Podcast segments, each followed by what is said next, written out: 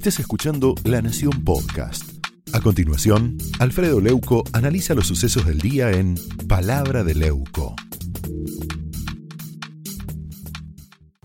Sergio Massa estuvo a un puñado de votos de ser el autor material de un crimen de lesa constitucionalidad. Y la autora intelectual de ese intento de someter a la justicia es Cristina, quien además es su principal beneficiaria, por supuesto con la impunidad que tanto espera y desespera. Sergio Massa, como presidente de la Cámara de Diputados, se convirtió en la locomotora que intentó arrastrar los votos hacia la consumación de una ley de extrema gravedad institucional.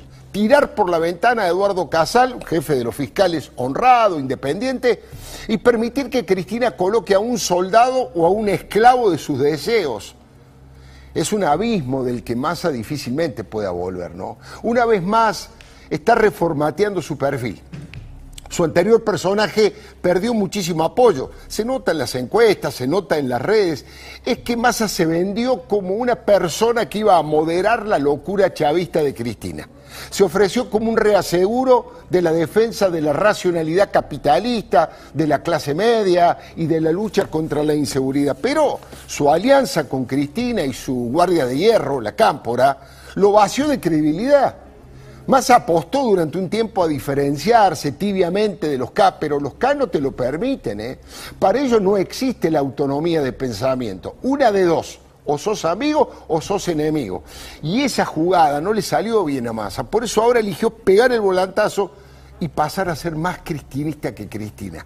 Hoy aparece sonriente en las fotos con ella al anunciar el aumento del personal legislativo, es decir, también al personal de la política. Es vergonzoso. Ahí le estamos viendo a Massa con Cristina.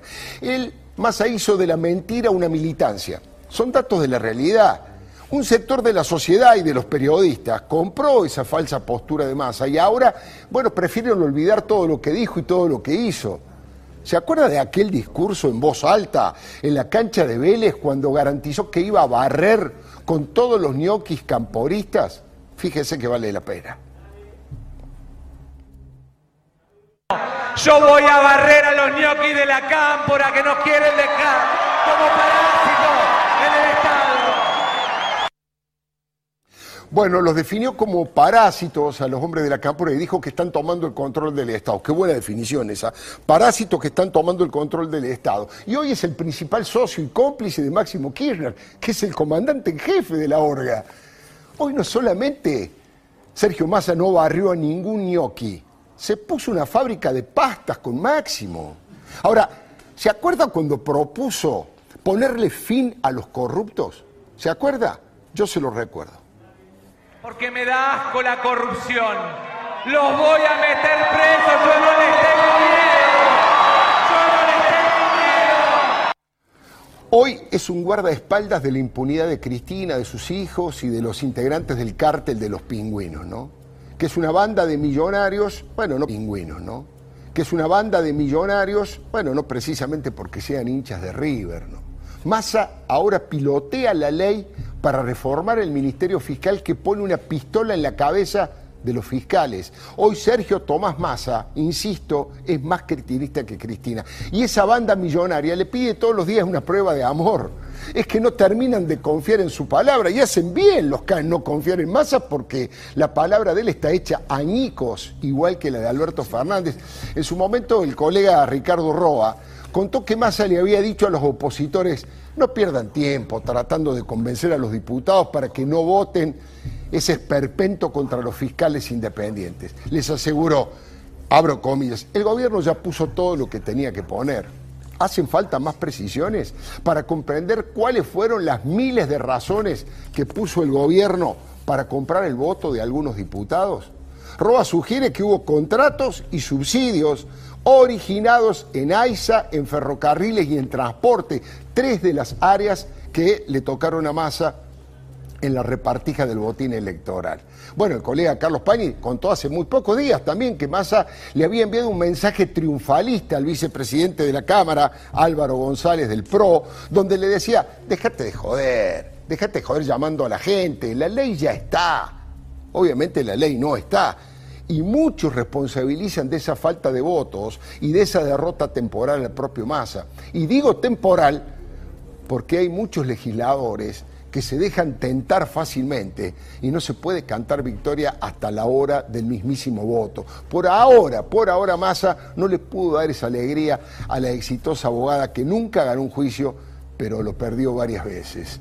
Laura Alonso, la ex titular de la Oficina Anticorrupción del gobierno anterior, apuntó al mismo lugar en este programa. Lo dijo de esta manera.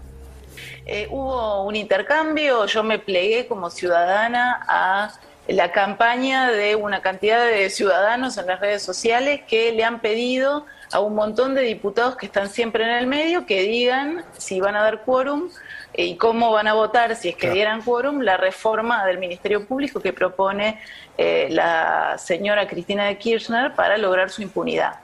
Eh, y bueno, se surgió este cruce, la verdad es que a mí me parece totalmente irrelevante. Yo hoy soy una ciudadana libre, una ciudadana privada eh, que tiene libertad para opinar y el señor Ramón es diputado de la Nación, él es funcionario público, él debe rendir cuentas de sus actos, no yo. Enseguida voy a continuar con este tema, enseguida nomás vamos a hablar con Hernán Lombardi, vamos a escuchar a Candela Ini, lo que tiene que seguir sobre, decir sobre Pepina allá en Uruguay, cuál va a ser su futuro, si va a ir preso, si no va a ir preso, y por supuesto con Fabio Ketlas, al que le vamos a seguir consultando acerca del rendimiento, de qué manera se puede evaluar a este gobierno, qué es la manera en que mucha gente se va a comportar electoralmente cuando vengan las elecciones de medio tiempo. Esto fue Palabra de Leuco, un podcast exclusivo de La Nación. Escucha todos los programas de La Nación Podcast en www.lanacion.com.ar. Suscríbete para no perderte ningún episodio. Estamos en Spotify, Apple Podcast, Google Podcast y en tu reproductor de podcast favorito. Seguí escuchando La Nación Podcast.